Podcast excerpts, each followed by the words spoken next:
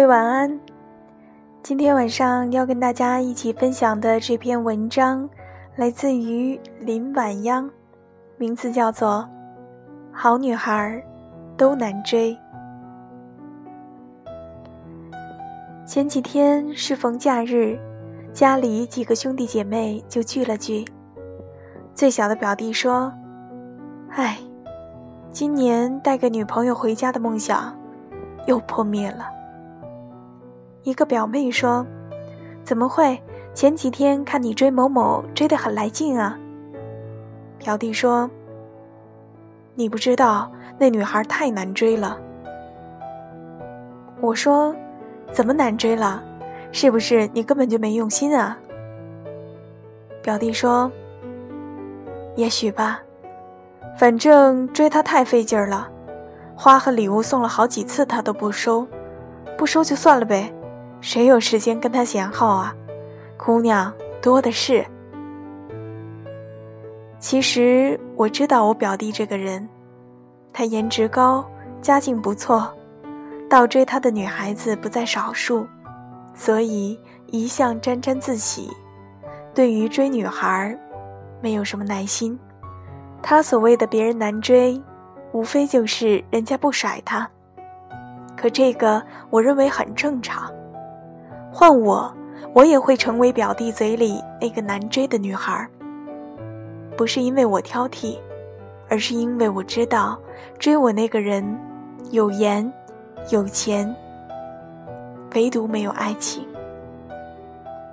既然你只是随便玩玩，我为什么要当真？不是我太难追，而是你没用心，连喜欢都坚持不了，追一会儿就跑路。这哪是追姑娘，根本就是性骚扰。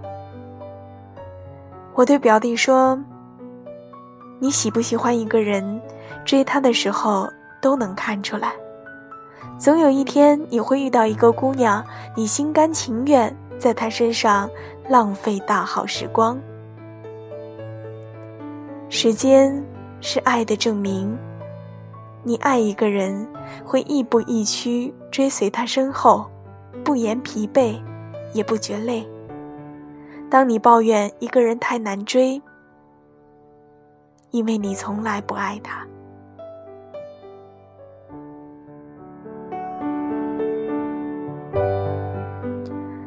我的朋友小 A 今年三十岁，仍然单身，各方面条件都很好，却被剩了下来。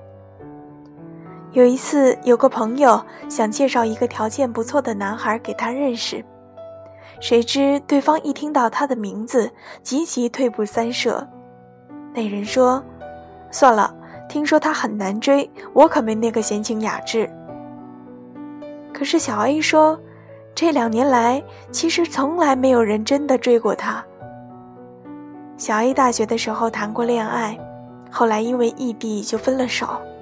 分手的时候已经二十八岁，一个不讨好的年龄。身边的人要么已经结了婚，要么进入了准备阶段，只剩下了相亲这条路。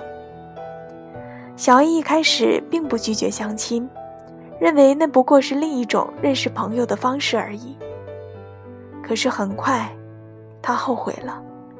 当他坐在一个男人的对面，想跟他谈谈感情。对方说的却是：“你看咱俩年龄也不小了啊，我觉得你条件还可以，你看什么时候咱俩挑个日子定下来吧。”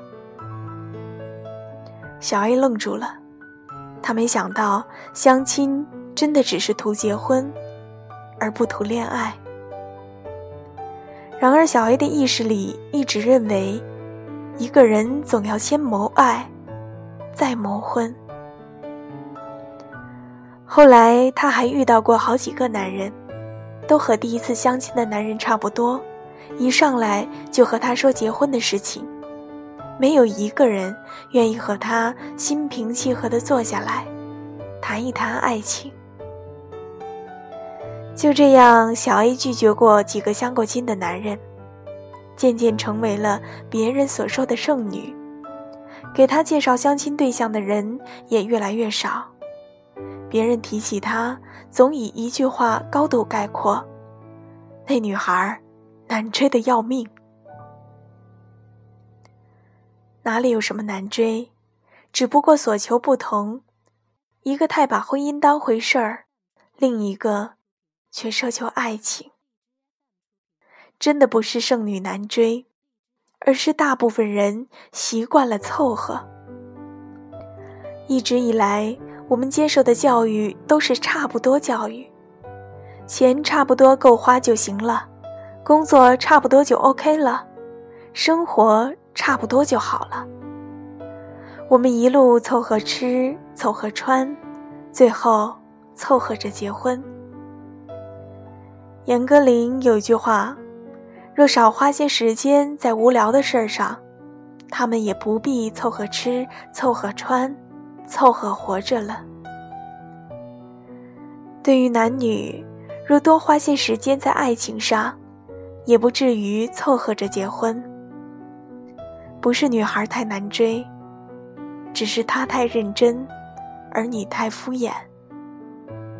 爱情愿意等久一点。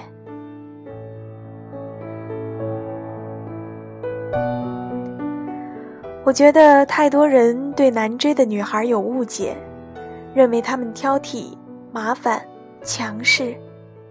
但我喜欢那些很难追的女孩，在我看来，她们不矫情，也不装腔作势，更没有玩什么欲擒故纵的游戏。她们清楚自己要的是什么。你要婚姻，他要爱情。道不同不相为谋，何必要在一起呢？他没抱怨你随便，你也不必逢人冷嘲热讽他难追。他们分得清什么是真心，什么是假意，不屑于逢场作戏。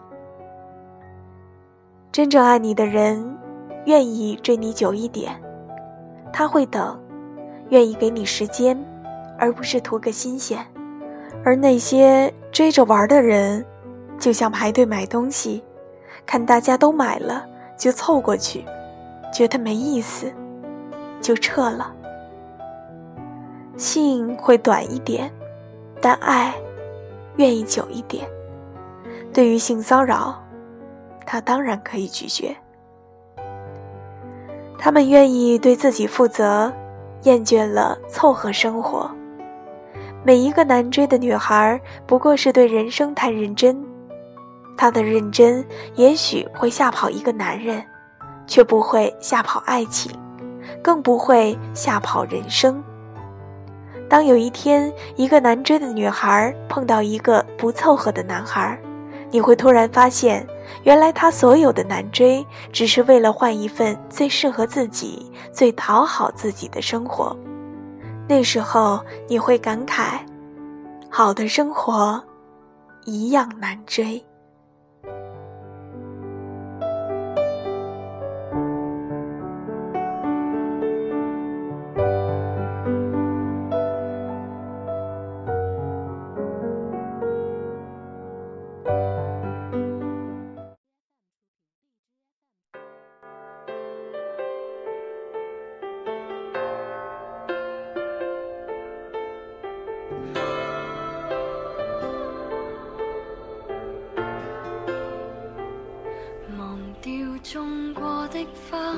新的出发，放弃理想吧。别再看尘封的喜帖，你正在要搬家。捉得起人应该接受，都有日倒下。其实没有一种安稳快乐，永远也不差。就似这一区，